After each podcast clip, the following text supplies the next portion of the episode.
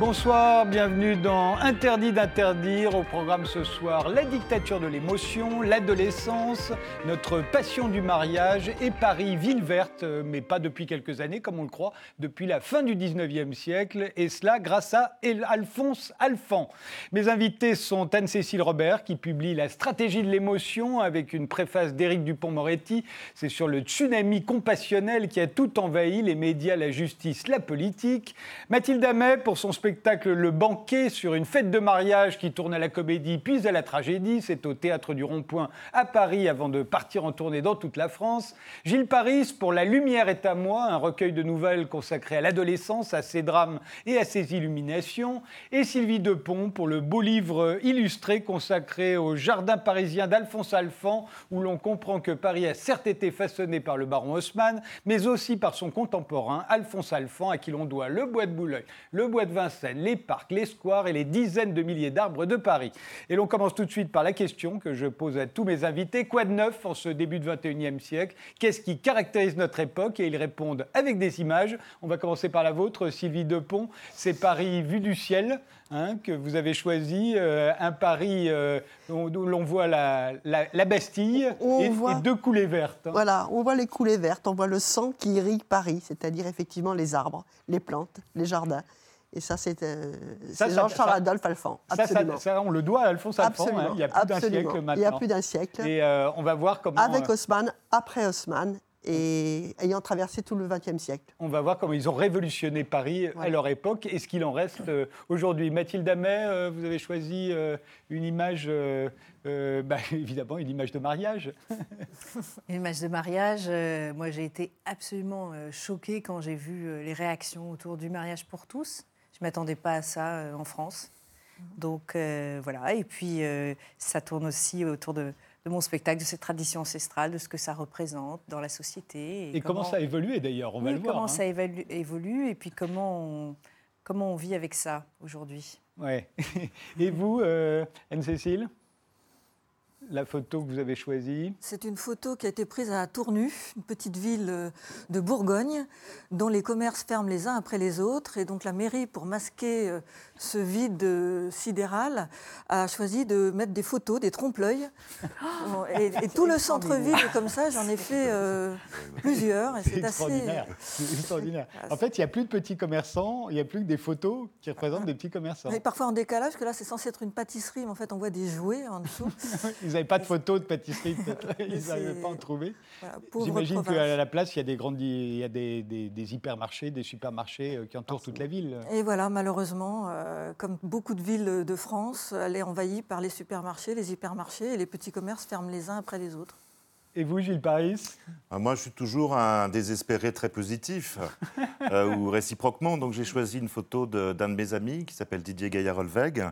Qui fait l'exposition, d'ailleurs, à laquelle vous participez. Voilà, et qu'on va retrouver au Carousel du Louvre entre le 8 et le 11 novembre à la Galerie 55. Et cette photographie, pour moi, elle symbolise bien l'époque parce qu'il y a à la fois cet aspect très sombre, très noir, euh, de tout ce qui peut nous arriver. Et en, même temps, hein, et en même temps, ce sont des pavés absolument. Et c'est incroyable comme on voit l'herbe pousser entre ces pavés, et autrement dit, cette espèce d'espoir qui est en train de percer malgré la noirceur. Et ça, ça me plaît bien. Voilà. Une belle photo, en tout cas. Ouais. Très jolie photo. Eh bien, l'émission commence.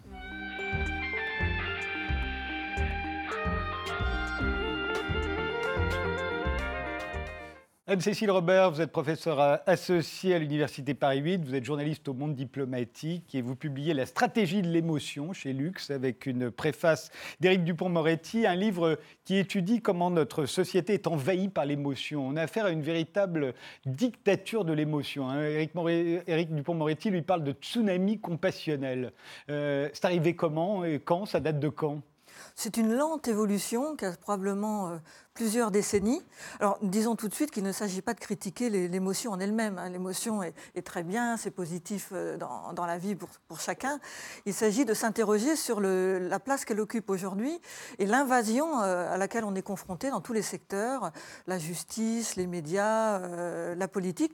Et ça s'est fait par évolution douce, je pense, qui fait qu'on s'en est pas forcément rendu compte et qu'aujourd'hui, on, est, euh, on est un peu embarqué par cette grande vague. Aujourd'hui, vous dites que les médias préfèrent carrément le registre du sensible plutôt que de nous expliquer euh, ce qui est en jeu. ils préfèrent refuser de penser. Et donc, euh, parce que ce qu'il y a derrière l'invasion de l'émotion, c'est un refus de penser, tout simplement. Donc, c'est beaucoup plus facile, et un, ou un refus de réfléchir, c'est beaucoup plus facile de faire appel aux sentiments, de faire appel à l'alarme, que d'inciter les gens à réfléchir. Et on voit ça beaucoup avec les faits divers. Euh, le nombre de faits divers dans les médias a augmenté de manière régulière jusqu'à occuper une place énorme dans, les journaux télévisés au détriment total de, l'analyse. Et en, outre, les, faits divers sont euh, abordés d'une manière extrêmement factuelle. On pourrait toujours, euh, s'il y avait un Roland Barthes dans le coin, faire une analyse un peu politique du fait divers. Un train qui déraille, ça peut être un événement politique. Mais là, ce n'est pas ce que vont faire les médias. Ils vont interroger les victimes, les familles de victimes, euh, ils vont psychologiser beaucoup. Ils vont psychologiser euh, à fond. On va rester euh, sur le terrain de l'anecdote. Du coup, on ne va pas comprendre que si le train a déraillé, c'est peut-être qu'il y a, je sais pas un, manque de services publics, une paupérisation des municipalités. évidemment, pour les médias, notamment télévisés, c'est beaucoup plus simple de tendre son micro à une victime que d'aller expliquer. Euh, Mais vous dites que l'émotion n'est pas forcément un bon guide. On l'a vu dans un fait divers dont on a beaucoup parlé. C'est l'affaire euh, Jonathan Deval, euh, mm. Daval, pardon, qui au départ c'était l'affaire de la joggeuse assassinée. C'est comme ça qu'on l'appelait. Et puis on s'est rendu compte que finalement c'était le mari qui a fait des aveux. or, au début, tout le monde s'était bloqué sur les larmes de Jonathan Deval, Daval. Et on s'est dit, ah, voilà, qu'est-ce qui souffre? On n'a pas pensé une seconde que ça pouvait être l'assassin. Et donc, quand tout à coup il fait des aveux, on est totalement euh, abasourdi. dans ce tsunami émotionnel, on n'arrive pas à penser qu'une personne peut avoir une douleur sincère et être quelqu'un de méchant. Hein, euh, on a un peu oublié l'inspecteur Colombo qui euh, a été confronté régulièrement à ce genre de choses. Donc il y a une caricature aussi qui va avec, euh, avec l'émotion. La victime est forcément parfaite, le méchant doit être vraiment méchant. Et on n'arrive pas à, concevoir que bah, les choses sont un peu plus compliquées. D'abord, la victime peut être quelqu'un de parfaitement odieux. Et puis, malheureusement, l'assassin peut, euh, peut avoir des aspects sympathiques ou souffrir réellement. Il est possible que Jonathan Daval soit vraiment euh, très triste de, de, la mort Mais alors, quand vous nous racontez ça comme ça, on a l'impression qu'au fond, les médias, les faits divers sont traités comme, comme les films au cinéma. Ce serait les, le cinéma euh, dont Mathilde Amet, la représentante ici, qui aurait façonné les médias d'aujourd'hui. Non, c'est l'info-spectacle, c'est-à-dire, euh, et avec ce que vous dites, c'est-à-dire la simplification des, des raccourcis en fait qui sont faits pour euh, aller survoler l'information au lieu de la traiter. Ce qui est inquiétant, c'est que normalement les médias sont là pour inciter à réfléchir.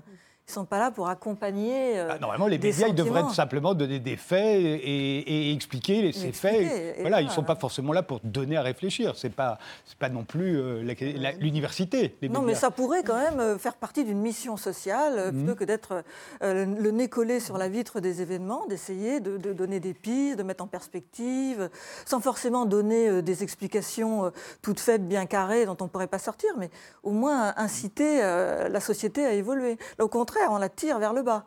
Parce que pendant qu'on pleure, on ne réfléchit pas, c'est ça le problème. Alors on pleure beaucoup, notamment quand on assiste à des marches blanches. Vous dites qu'il y a une recrudescence des marches blanches. On se souvient que la première, c'était au moment de l'affaire Dutroux en Belgique, mm. célèbre marche blanche. Euh, et, puis depuis, ça a pullulé, on voit des marches blanches euh, euh, tout le temps. ça aussi, ça nous empêche de réfléchir? L'idée du livre est venue de l'observation des, marches blanches, qui, sont, qui ont un côté un peu procession du Moyen Âge.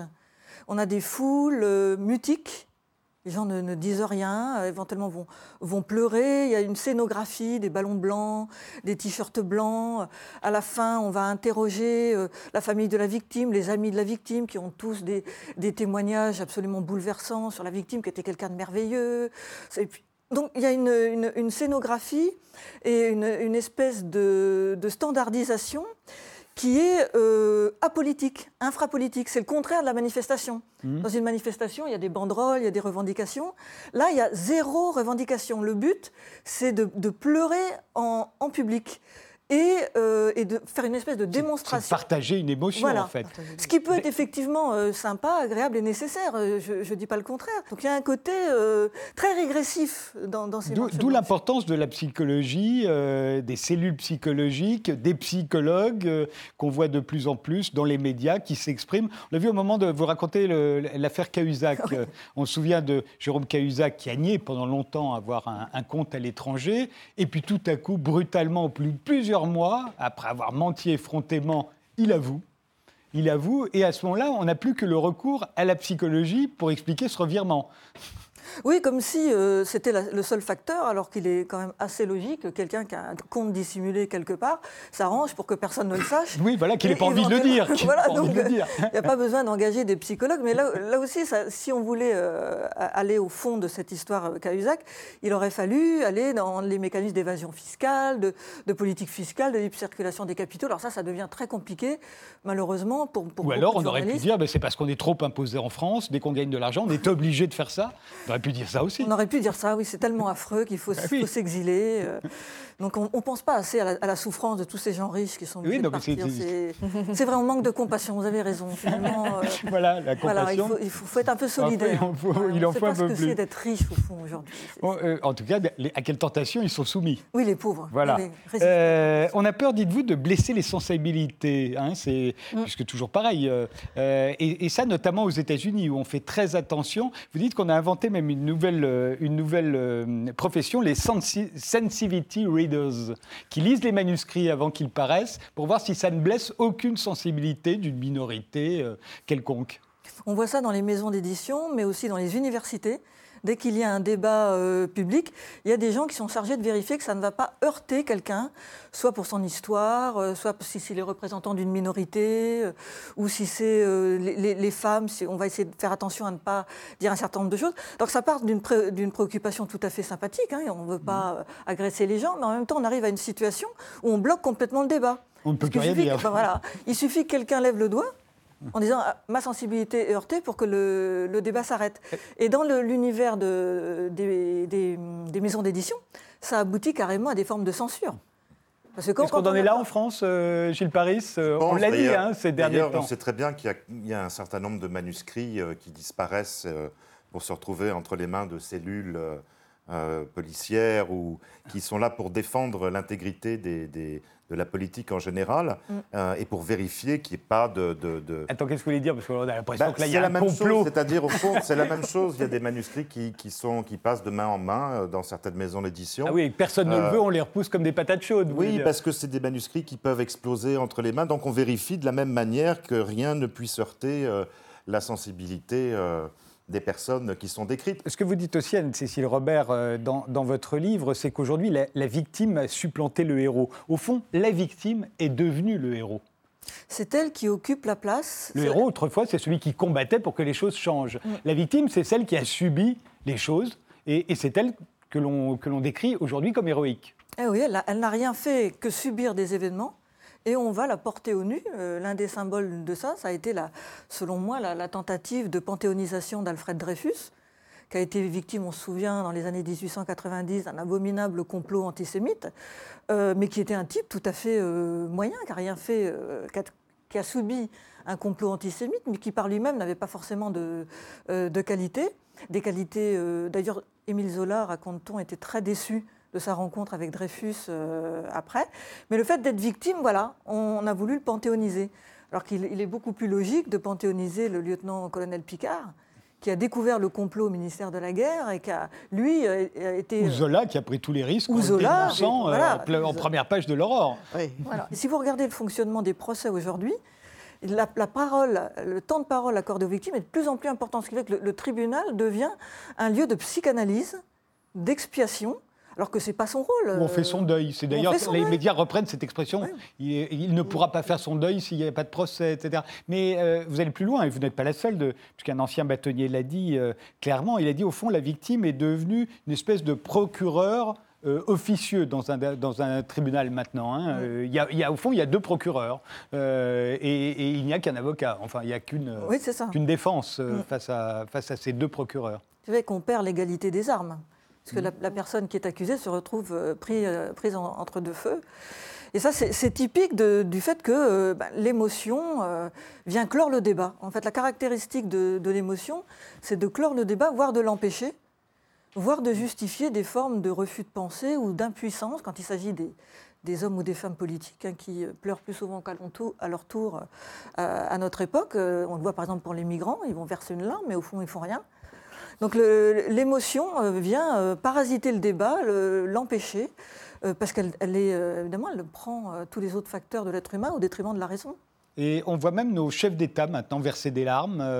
Barack Obama, Emmanuel Macron, Angela Merkel, François Hollande, Justin Trudeau ont tous, à un moment ou à un autre, versé une larme devant tout le monde. Jamais ça ne se serait fait avant. Non pas qu'ils n'avaient pas de sentiments, mais en tout cas, il était de bon ton de les dissimuler quand on était chef d'État. Euh, aujourd'hui, il est de bon ton de les montrer. Au contraire, il faut faire humain. Il faut apparaître euh, sensible. Donc on, se force, voire peut-être, euh, ne soyons pas complotistes, on met en scène des émotions calculées. Mais au fond, est-ce qu'on demande aux responsables politiques d'être humains? On leur demande avant tout de gouverner. On se doute bien que ce sont des êtres humains qui aiment leurs chiens, euh, euh, qui, euh, qui, sont mariés, qui ont des enfants, mais ce n'est pas le sujet. On leur demande de gouverner, on leur demande d'être des gens un peu plus, un peu plus qu'ordinaires.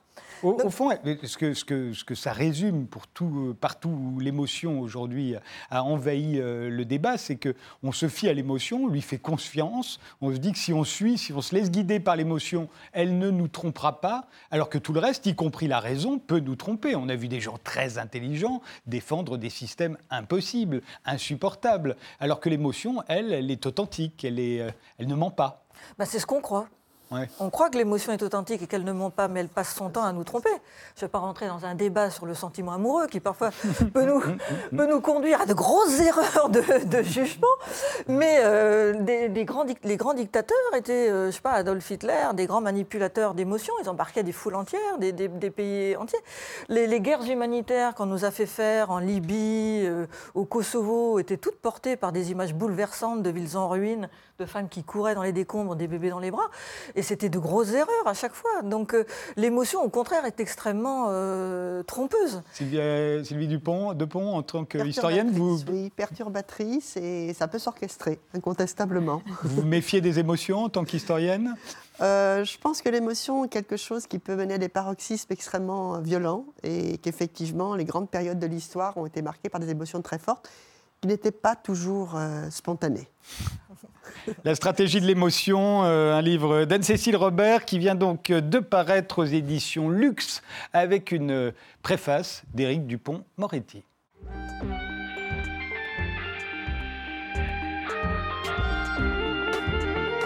Mathilde Amet, après Open Space, vous avez écrit et mis en scène un nouveau spectacle intitulé Le Banquet. C'est au théâtre du Rond-Point pour un mois. Ensuite, ça partira en tournée en France. Open Space, avait été un gros succès. Euh, le Banquet euh, parle d'une fête de mariage. Euh, et, la fête de mariage, c'est devenu un, réservoir inépuisable de comédie. depuis Quatre mariages et un enterrement. on a vu récemment Le sens de la fête, mais aussi Serial Nosser, Best. Euh, la fête de mariage, euh, c'est inépuisable. Hein. Ouais, c'est une scène de théâtre. Hein, c'est un endroit où les gens euh, cohabitent. c'est une cohabitation souvent un peu forcée, où bah, tous les humains sont réunis, hein, toutes générations confondues, toutes les corpulences, tous les états aussi. je pense que le curseur émotionnel à ce moment charnière de la vie est assez élevé, et donc parler d'émotion, mais là, euh, pour le coup, euh, ah, c'est le règne de l'émotion ça pose vraiment des questions. Oui, c'est le règne de l'émotion, mais c'est aussi, de grandes questions autour de la place dans la famille, hein, puisque ça change euh, les positions de chacun, ce que ça évoque pour les uns, et puis le sentiment de la fête, globalement, qui fait aussi ressurgir les solitudes des uns et des autres. Mais alors, ce qui est drôle, c'est que le mariage a été très traditionnel pendant des, siècles et des siècles. Ça toujours. Hein. Oui, mais alors justement, maintenant, on veut chacun avoir un mariage personnalisé et en fait, ils se ressemblent tous. C'est drôle. Donc, on a recréé une espèce de tradition ultra conformiste. Maintenant, les mariages, ça ressemble à une émission de télé euh, avec dans la position de l'invité star euh, le couple à mm. qui on fait des petits sketchs, des gags. Euh, il y a des chroniqueurs qui succèdent, c'est les témoins il y a des qui viennent à la fois se foutre mm. d'eux et, et, et les mettre en valeur. On passe des photos et tout ça se passe dans votre mariage d'ailleurs. Oui, j'utilise les codes de base hein, qu'on retrouve. Ben oui, c'est très codifié avec euh, le discours, le diaporama, euh, le film du marié, la pièce montée, tous ces trucs-là. Mais euh, ça provoque des, pas toujours les mêmes réactions suivant le milieu social, suivant les cultures. Alors j'ai essayé de situer mon banquet dans un endroit inconnu, dans une époque qui ne soit pas vraiment la nôtre, mais pas non plus dans le passé. J'essaye d'être un peu flou là-dessus pour justement pouvoir loger toutes, euh, tous les possibles. hein. Euh, Alors, vos, vos spectacles sont très particuliers depuis Open Space, sont des spectacles visuels et sonores. Vous mélangez à la fois la danse, vous êtes danseuse à l'origine, la comédie, euh, la musique, la vidéo.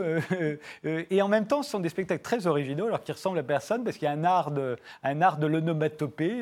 on ne parle pas, personne ne dit rien, mais en même temps, on entend. Il y a une musicalité, vous avez travaillé sur la musicalité de, de long- nos propos, au fond. de la hein. parole.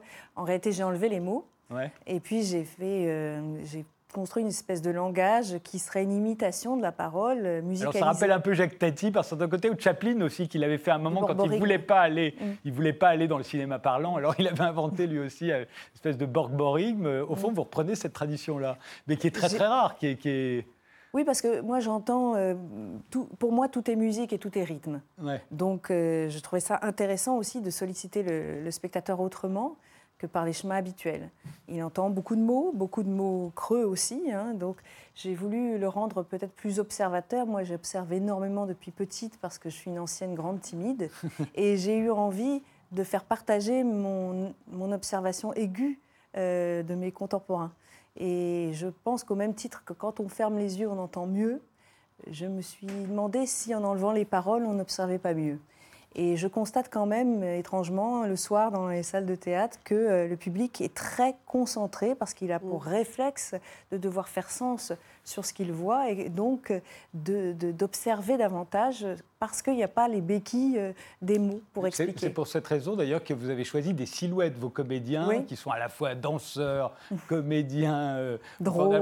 Oui, euh, ils sont dans des, ils ont, ils sont dans un registre très particulier. Je me demande d'ailleurs Oui. comment vous faites pour les choisir, pour les recruter, parce que ça n'existe pas. Ce que vous leur demandez n'existe pas en France.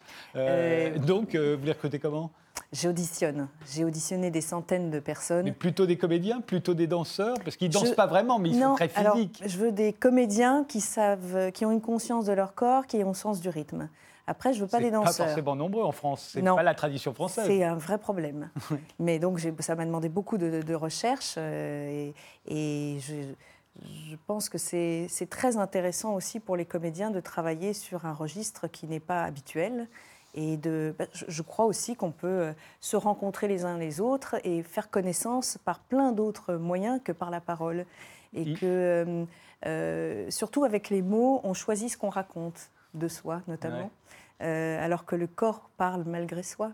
Donc c'est très intéressant ce que, ce que une posture peut raconter, une façon de s'asseoir, une façon de se tenir, un visage, une expression. Donc oui, ça a été un travail de recherche très pointu pour trouver ces comédiens, parce que c'est il faut des comédiens aventureux et qui ont le goût euh, de se risquer à perdre leur béquille habituelle. Et ça donne une esthétique très particulière. Là, il n'y a que du noir et blanc, mais on comprend Mm. pourquoi quand on voit le spectacle. Ouais. Les photos sont, sont en noir et blanc, mais c'est une esthétique très particulière. euh, euh, et, et le fait qu'ils soient 10 sur scène, euh, ils, ils jouent beaucoup plus de rôles que ça, on s'en aperçoit, mais, mais ils sont 10 sur scène. Il n'y a plus qu'à la comédie française qu'on voit 10 acteurs sur scène quasiment. C'est devenu aujourd'hui, la mode, c'est plutôt les monologues. C'est une mode économique. Oui. C'est vrai que c'est compliqué de plus en plus au théâtre aujourd'hui d'arriver à faire des pièces avec plus de deux personnages. Ça L'économie coûte des trop cher. Mais bah oui, ça coûte cher.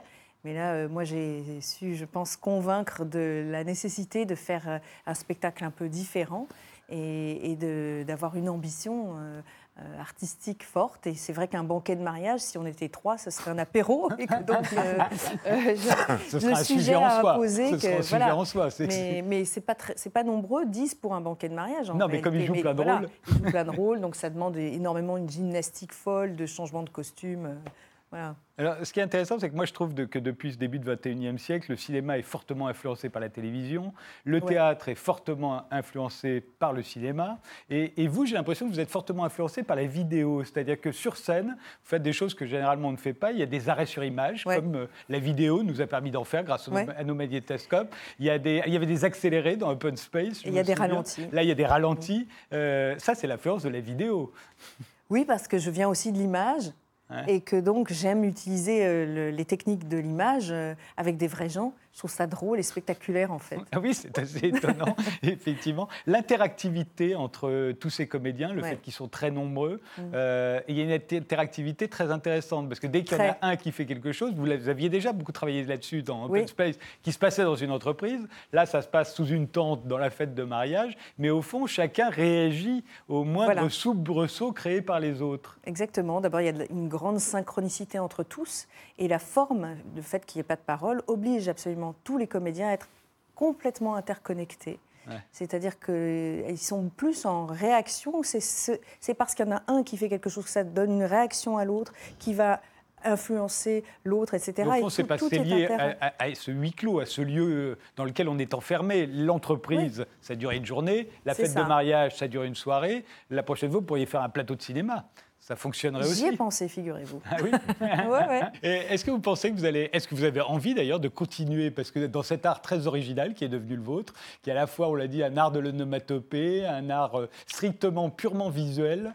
Euh, et sonore. Et, sonore. Euh, vous avez envie de continuer dans cette, dans cette direction? Il n'y a que vous qui faites ça aujourd'hui. Oui, mais j'ai essayé autre chose et je trouvais ça moins intéressant. De c'est-à-dire que maintenant que je me suis euh, fabriqué un endroit où mon langage, mon expression n'est pas interchangeable, euh, j'ai essayé de faire euh, une pièce plus classique. Et puis je me suis rendu compte que d'autres le faisaient mieux que moi. donc je me dis pourquoi aller rentrer dans une case qui existe déjà alors que j'ai créé la mienne? Donc, mais je, ne sais pas. Mais elle a raison. C'est-à-dire qu'on peut toujours se dire, et surtout pour quelqu'un comme Mathilda qui connaît ça vraiment sur le bout des doigts, c'est elle a, envie de, elle a envie de faire quelque chose d'unique et qui lui correspond surtout complètement. Donc, euh, dans un domaine classique, c'est vrai qu'il y aura 150 euh, personnes euh, qui risquent de faire mieux. Donc ça s'intitule Le Banquet, c'est au théâtre du Rond-Point à Paris jusqu'au 10 novembre, puis ensuite j'imagine en tournée dans toute la France, puisque ça avait été un très beau succès Open Space et que celui-ci, ça le sera certainement aussi. On fait une pause, on se retrouve dans deux minutes.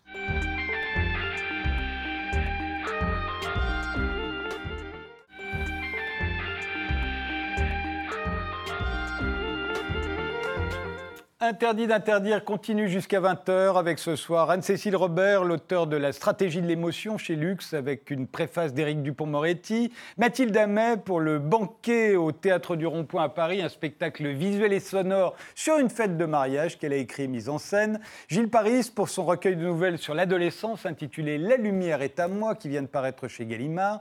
Et Sylvie Depont pour Les jardins parisiens d'Alphonse Alphand, un beau livre illustré publié aux éditions Duchesne qui va nous permettre de, de rendre hommage à ce, à ce, grand homme qui était Alphonse Alphand. Sylvie Depont, vous êtes historienne, euh, archéologue, historienne de Paris, conservateur général du patrimoine de la ville de Paris. Euh, euh, vous faites partie des auteurs de ce livre, ils sont nombreux. Alphonse Alphand, on va le découvrir, son portrait par, par Alfred Roll. Hein, C'est un contemporain d'Haussmann et ensemble, ils ont fait de Paris une ville moderne, une ville aérée. La ville moderne et la ville moderne, voilà, et surtout une ville verte. Et c'est ça qu'on découvre. Euh, c'est la première ville véritablement verte. C'est une révolution à l'époque. Absolument. C'est absolument. Hein, par rapport à Londres ou à New York où il y a des parcs et jardins, mais c'est pas du tout la même chose. C'est une conception globale de la ville. C'est ça qui est l'originalité effectivement de l'écriture d'Haussmann et d'Alphand, enfin, voulu par Napoléon III, mais c'est que le jardin est au cœur même de la ville et de la construction, de l'aménagement de la ville.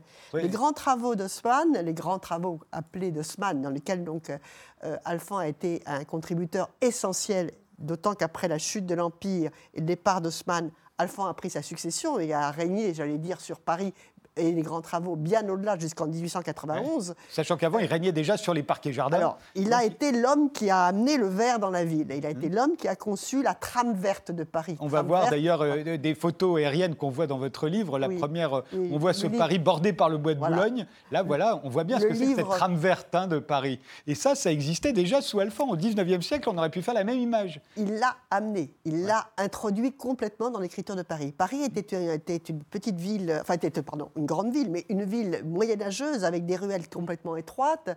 euh, c'était un- cloaque absolument immonde. Et, Pas d'air, pas de était- lumière. voilà, pas de lumière, les enfants mouraient, c'était absolument épouvantable, c'était totalement insalubre. C'était voilà, bon. Et euh, non, non, mais c'était vraiment, euh, c'était les slogans de l'époque, hein, bon. Et c'était un coupe-gorge, etc. Oui. Et effectivement, euh, à part la trame de la Seine, hein, qui a quand même été toujours la colonne vertébrale de la ville, il n'y avait pas d'espace vert. Il y avait bien sûr les Tuileries, il y avait euh, le petit bout du Palais Royal, mais il n'y avait pas vraiment de parc. Il n'y avait pas de- de- d'espace vert au sens Donc propre. il va faire le bois de Boulogne à l'ouest et le bois de Vincennes Il euh, commence par ça. à l'est. à la demande de l'empereur. Et Ouais. après, on va irriguer toute la ville. On va commencer à concevoir la ville. Euh, bien sûr, les grands travaux commencent avec Haussmann, sous l'impulsion de Napoléon III. Et le jardin devient prioritaire. C'est-à-dire que le jardin, avec les deux bois reliés par des avenues, avec des jardins dans Des arbres quatre- et des parcs des parcs. et des squares. Voilà. On va voir les, les parcs. euh, ça, les squares sont venus après pour finir d'irriguer l'ensemble du territoire. Le système, c'est vraiment une euh, ramification euh, de l'ensemble avec les deux bois. Effectivement, c'est par là qu'il commence. Des allées plantées qui euh, rejoignent les grandes places qu'on installe au même moment. Il ne faut pas oublier que c'est aussi le moment où on installe les gares, où on installe... euh, Ouais. Et les grandes avenues rôle- jouent ce rôle de, de- de- de- de circulation sanguine, si je Ouais. puis dire, au sein de la trame, euh, la trame urbaine. Et puis, au fur et à mesure qu'on démolit pour reconstruire la ville sur elle-même, on dégage des territoires dans lesquels on place à chaque fois un square. Voilà. Ouais. Mais alors, restons sur les parcs un instant. euh, le parc des Buttes Chaumont, euh, notamment, euh, qui est une, vaste construction à l'est de Paris où on crée des, des rochers, on crée des. Tout est évidemment totalement faux, hein.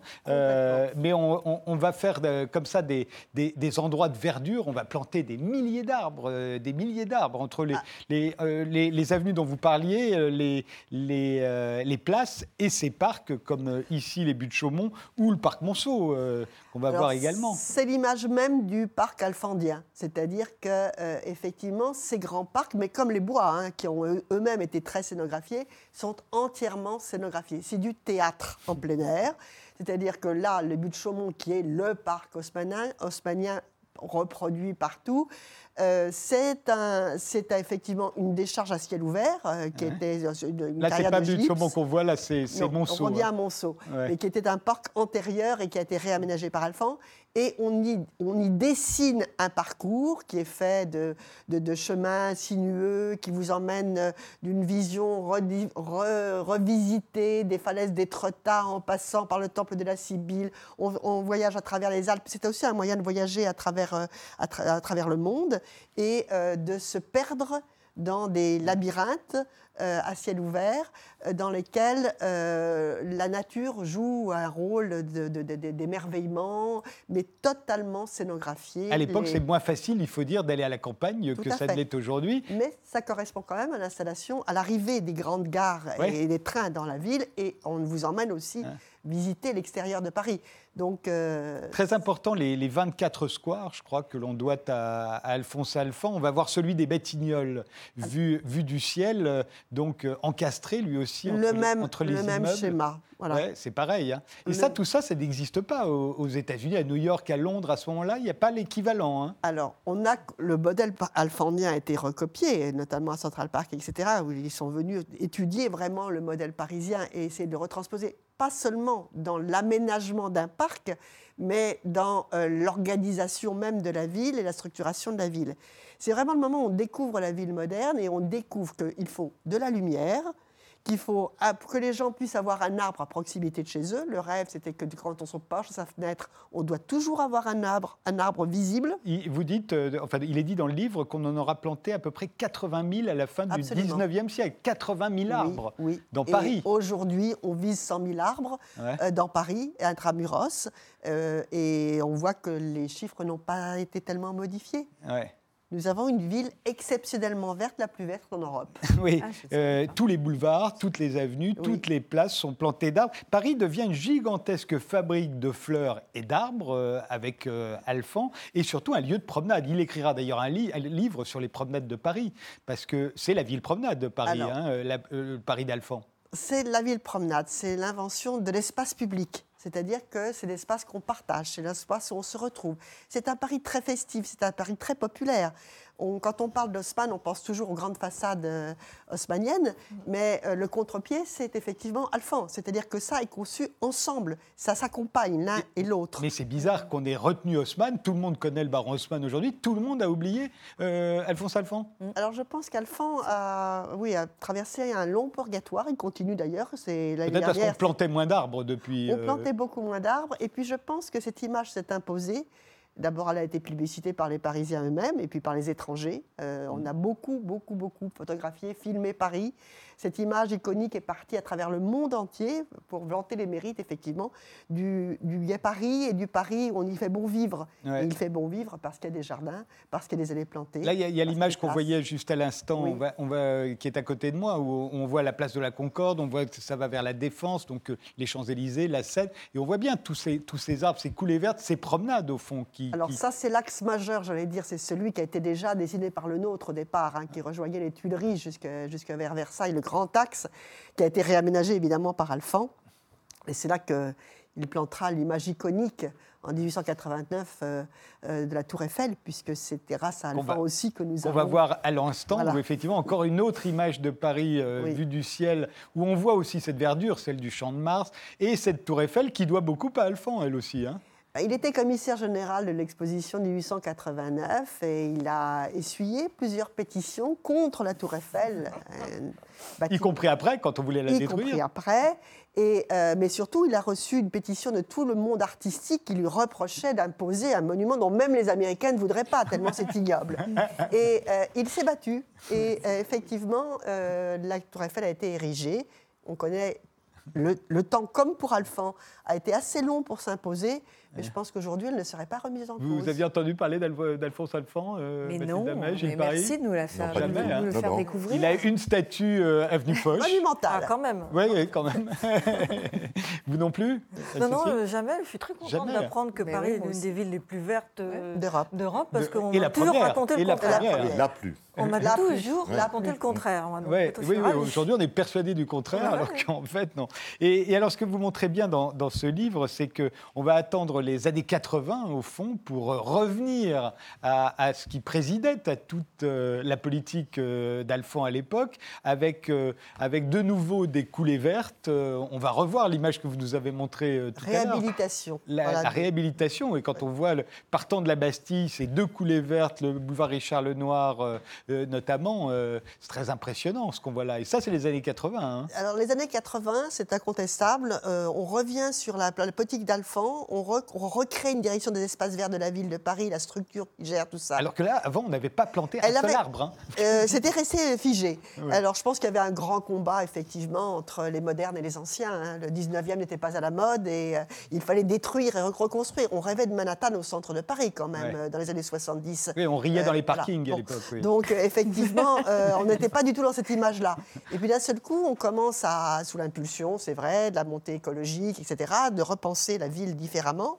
Et on, on commence à plaider la trame verte et la trame bleue, alors qu'on avait et une trame verte et une trame bleue essentielle à Paris.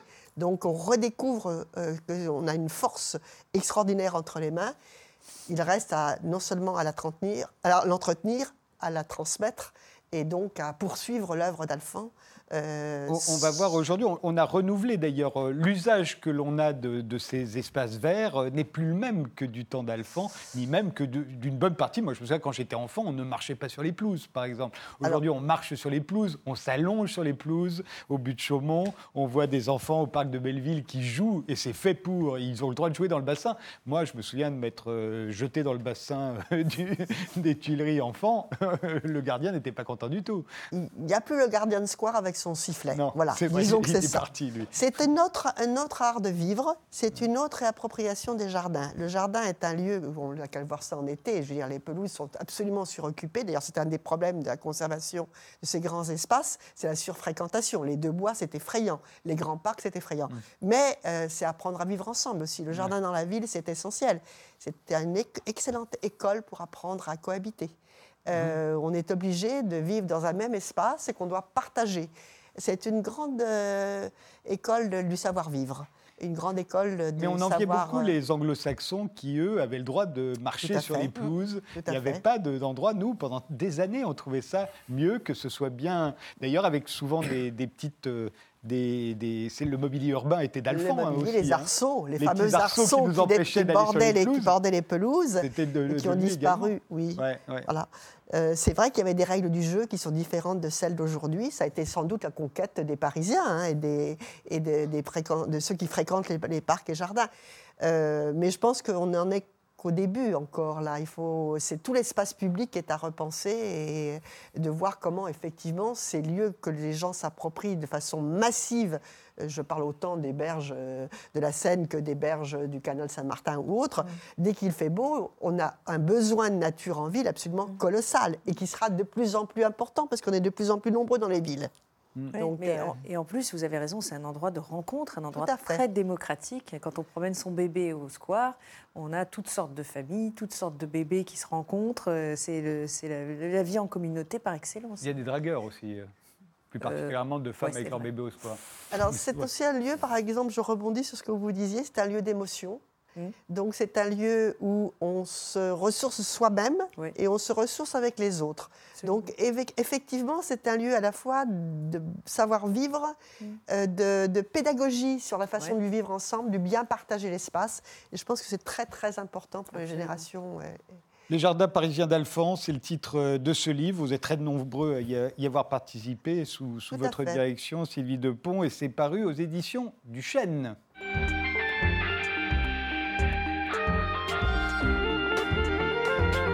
Gilles Paris, euh, La lumière est à moi, c'est votre, euh, le titre de votre recueil de nouvelles qui vient de paraître chez Gallimard. Pourquoi ce titre désuet? On se dirait celui d'un film français des années 50 avec euh, Michel Morgan dans le rôle de l'aveugle et Pierre Blanchard dans, dans le rôle du...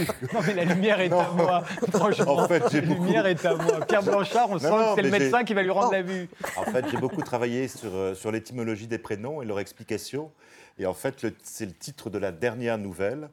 Et en fait, on comprend ce qu'elle veut dire simplement par la traduction du prénom, qui est un prénom hébraïque, qui est Lior, L-I-O-R, et qui, une fois traduit en français, donne La lumière est à moi. Mais alors, vous avez beaucoup travaillé de toute façon sur les prénoms en général. hein. Oui. Ils ont tous des prénoms. Comme souvent, d'ailleurs, les parents aujourd'hui s'ingénient à donner à leurs Oui. enfants des prénoms dits originaux. euh, voulais- Ils sont souvent soit imprononçables, soit, soit dont Oui, demande où voulais- les ont C'est trouvés. difficile de choisir des prénoms dans un livre parce que, en même temps, si on les identifie assez facilement et assez rapidement, euh, le fait de les rendre un peu uniques en soi fait aussi que la nouvelle peut l'être à travers le prénom, puisqu'il y a une répétition du prénom tout au long de l'histoire qui finit qu'on on peut s'y attacher d'une certaine manière. Et j'ai cherché, c'est vrai, euh, très longtemps, tous les prénoms de chaque nouvelle ont été importants pour moi. Mais vous n'avez pas l'impression d'ailleurs que ce- cette volonté qu'on a d'être unique, que ce soit quand on organise son mariage ou euh, quand on baptise ses enfants ou les héros de son livre, au fond on cherche tous à être Non, unique. la seule Et chose, on c'est croit que- que... ça suffit de changer, de trouver un prénom. Très souvent, j'ai fait attention, c'est peut-être euh, hors sujet, mais j'ai fait attention à ce que les prénoms. euh,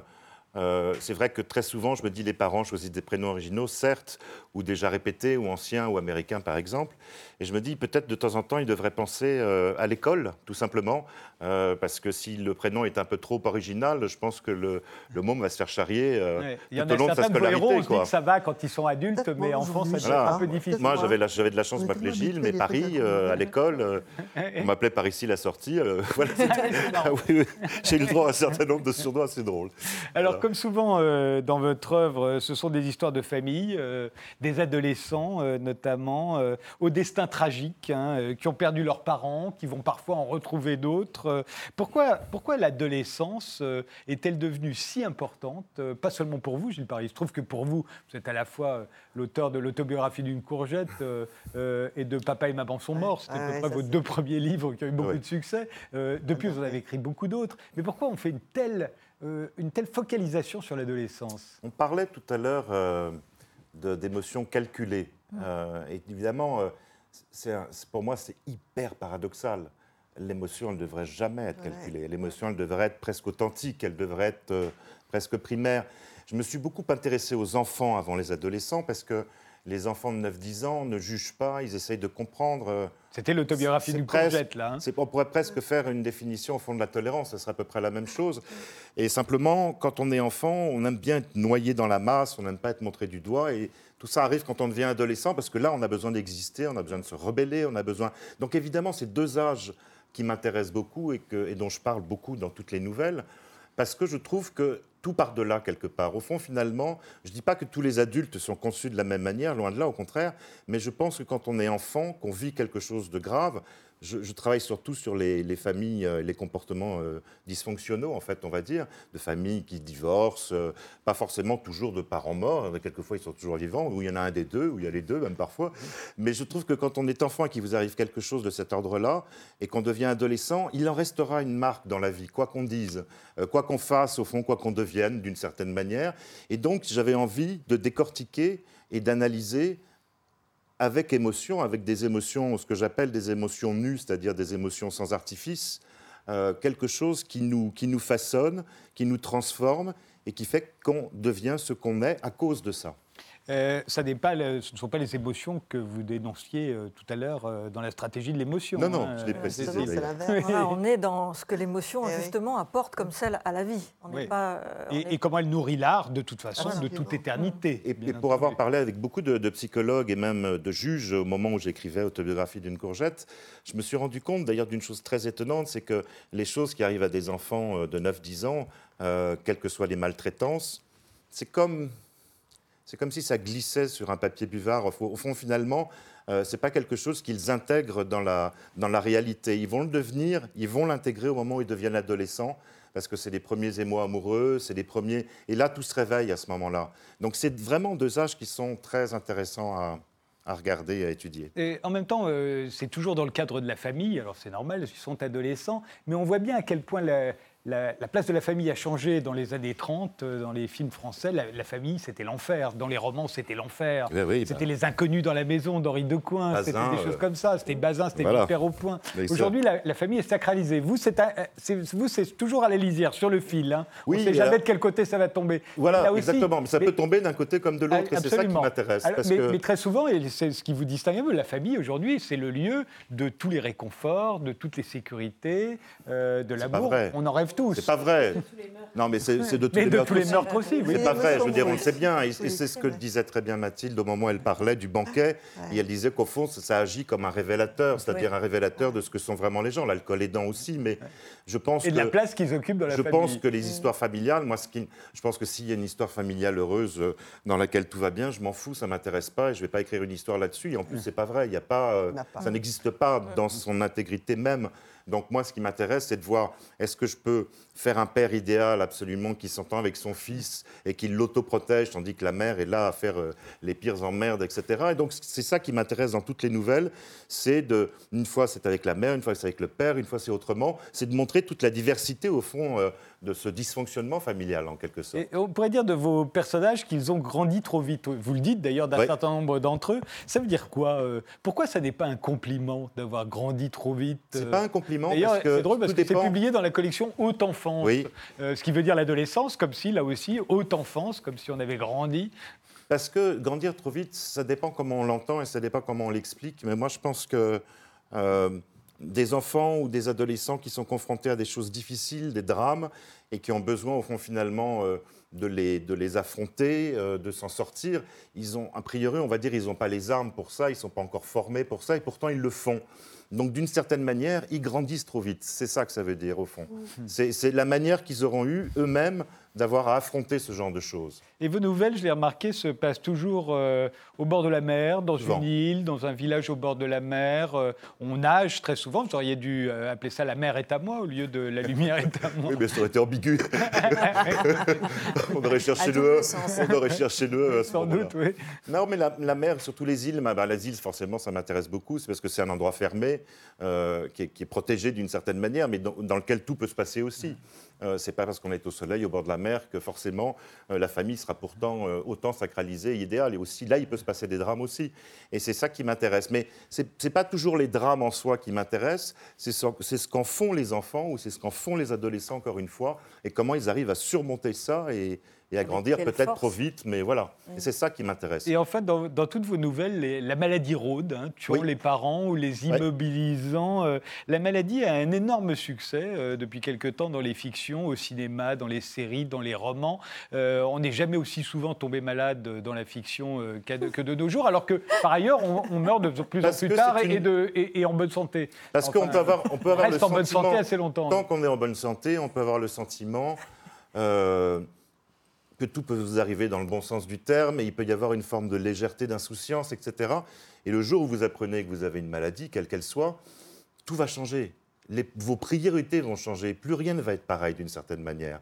Et après, il faut aussi que vous soyez fort là-dedans. Donc, euh, la maladie, quand elle arrive, je crois qu'elle peut provoquer en effet un certain nombre de, de réflexions intéressantes.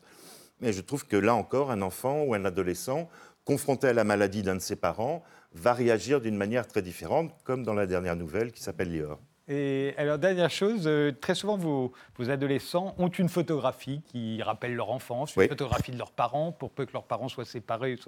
Et ils ont toujours qu'une. Et, et je me suis dit, en 2018, ne pas- n'avoir qu'une photo, c'est quand même assez bizarre. Normalement, on en a des milliers. Ben oui, Euh, mais moi je et trouve ça que a c'est. changé dans ce domaine. On parlait de- d'Alphonse Alphand tout à l'heure. Il y a un portrait d'Alfred Roll, une statue, et puis c'est tout. Il n'y a même Moi, pas j'en de ai- photo, je crois. Moi personnellement, j'en ai pas une seule. Donc Ouais. je me- non, c'est C'est vrai. votre génération qui est aussi la J'en mienne. ai On pas en une seule. moins. Donc une me paraît être quelque C'est chose de, de- de merveilleux, quoi. Ah oui. Si on en a 10 000 ou 100 000, euh, C'est quel cas mais aujourd'hui si on en a une, c'est merveilleux, quoi. Ça veut dire Ouais. qu'on a tout centré sur cette image et que cette image-là devient euh, quelque chose d'incroyablement fort, quoi. Ouais. C'est quand même bizarre que tous nos enfants aujourd'hui sont autant photographiés que les plus grandes stars de cinéma. C'est-à-dire qu'ils sont Et nos photographiés chiens. à mort. Et nos chiens et nos chats, nos et, chats, voilà. Hmm. Et euh, ça va forcément changer quelque chose, cette, Ça toutes change. ces photos. Mais sur la euh, pour, représentation pour une historienne. euh, bien sûr. hein. Une accumulation d'images, effectivement, qui s'entrechoquent. Et c'est là où c'est très, très compliqué. Je comprends très bien qu'on garde une image, Une image. qui est un symbole, qui réunit en elle tout ce qu'on a rêvé ou tout ce qu'on a rejeté. Mais en tout cas, c'est certain qu'une image facilite la lecture. D'ailleurs, dans la nouvelle en question, euh, la seule photographie qui existe en effet d'une famille, les enfants font tout ce qu'il faut pour ne pas la regarder justement. Oui, donc, euh, c'est vrai. donc euh, on est dans quelque chose qui est aussi paradoxal. La lumière est à moi, c'est le titre du nouveau recueil de nouvelles de Gilles Paris qui vient de paraître chez Gallimard dans la collection Haute Enfance. Je vous remercie euh, tous les quatre euh, d'avoir participé à cette émission. Le banquet, euh, le spectacle de Mathilde Amet, c'est au Théâtre du Rond-Point euh, encore pendant un mois et puis ça partira euh, en tournée, comme on dit, dans toute la France. Euh, Sylvie Depont, Les Jardins parisiens d'Alphand, c'est un ouvrage collectif qui est paru aux éditions du Chêne. Et, Anne-Cécile, La stratégie de l'émotion, c'est aux éditions Luxe avec une préface d'Éric Dupont. Moretti, je vous souhaite une très bonne soirée. On se retrouve demain et on écoute le générique de Guillaume Perret. Vous m'avez demandé euh, qui avait fait le générique de cette émission. C'est un saxophoniste, euh, Guillaume Perret, que j'ai reçu d'ailleurs euh, dans l'une des premières. On l'écoute et je vous souhaite une bonne soirée. On se retrouve demain.